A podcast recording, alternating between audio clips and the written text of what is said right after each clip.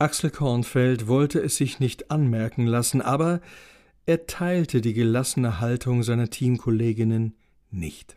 Seine große Sorge war, dass der Chief die Sache vermasselt. Er beschloss, mit dem betagten, aber unerfahrenen von Mann zu Mann zu sprechen und ihm bei der Gelegenheit den einen oder anderen Tipp zu geben. Als er am Hupfelloch ankam, musste er sich wundern.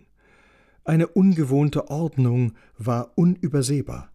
Der Herr des Hauses erschien dann allerdings doch im gewohnten Schlabberlook. Herr Kinder, lebst du immer so rum? Ich mein, ich, ich kann mir das erlauben, weil mei Rossi, die weiß natürlich, was sie an mir hut, aber Bubblecan Käse Weizen, das bringt mein Kappa besser zur Geltung. Bissel abgenommen habe ich auch. Du, guck. Er steckte den Daumen in den Hosenbund, zog diesen ein wenig nach vorne und ließ ihn mit Bedacht schnalzen. Ein sattes, ploppendes Geräusch ertönte beim Aufprall. Ich bin beeindruckt. Aber hör mal, Günder, sag bloß, du hast bissel aufgeräumt. Sieht man das? Ha, und wie? Man merkt schon, dass du jetzt ein anderer Wind weht. Un? Was un? Wie gefällt's da? Von wem schwätzt du eigentlich, Weize? Von wem wohl? Dreimal darfst du rode. Von deinem Schätzel natürlich. Und? Gefällt's er da?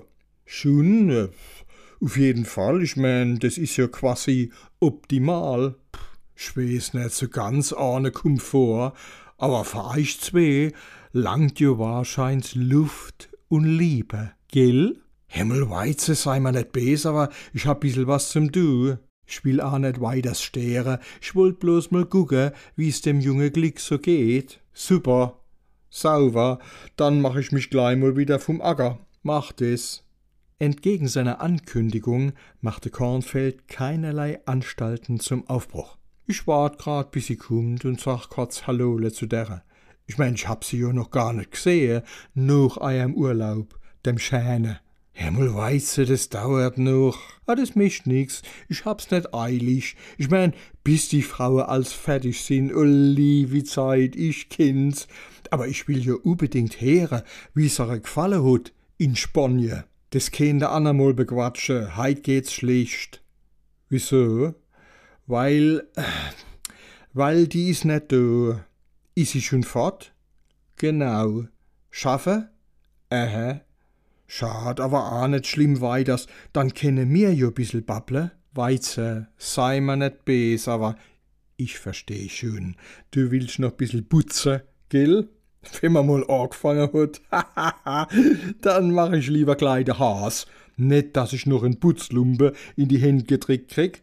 Alla, Tschüssel Günder und sag mal en schönen Gruß. Kornfeld verließ pfeifend das Gelände kehrte aber kaum außer Sichtweite zurück und legte sich auf der gegenüberliegenden Seite vom Hupfeloch auf die Lauer.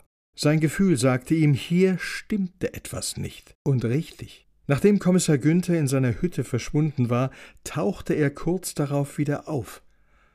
Ohne Reinigungsutensilien, dafür mit einem Buch. Mit dem Buch?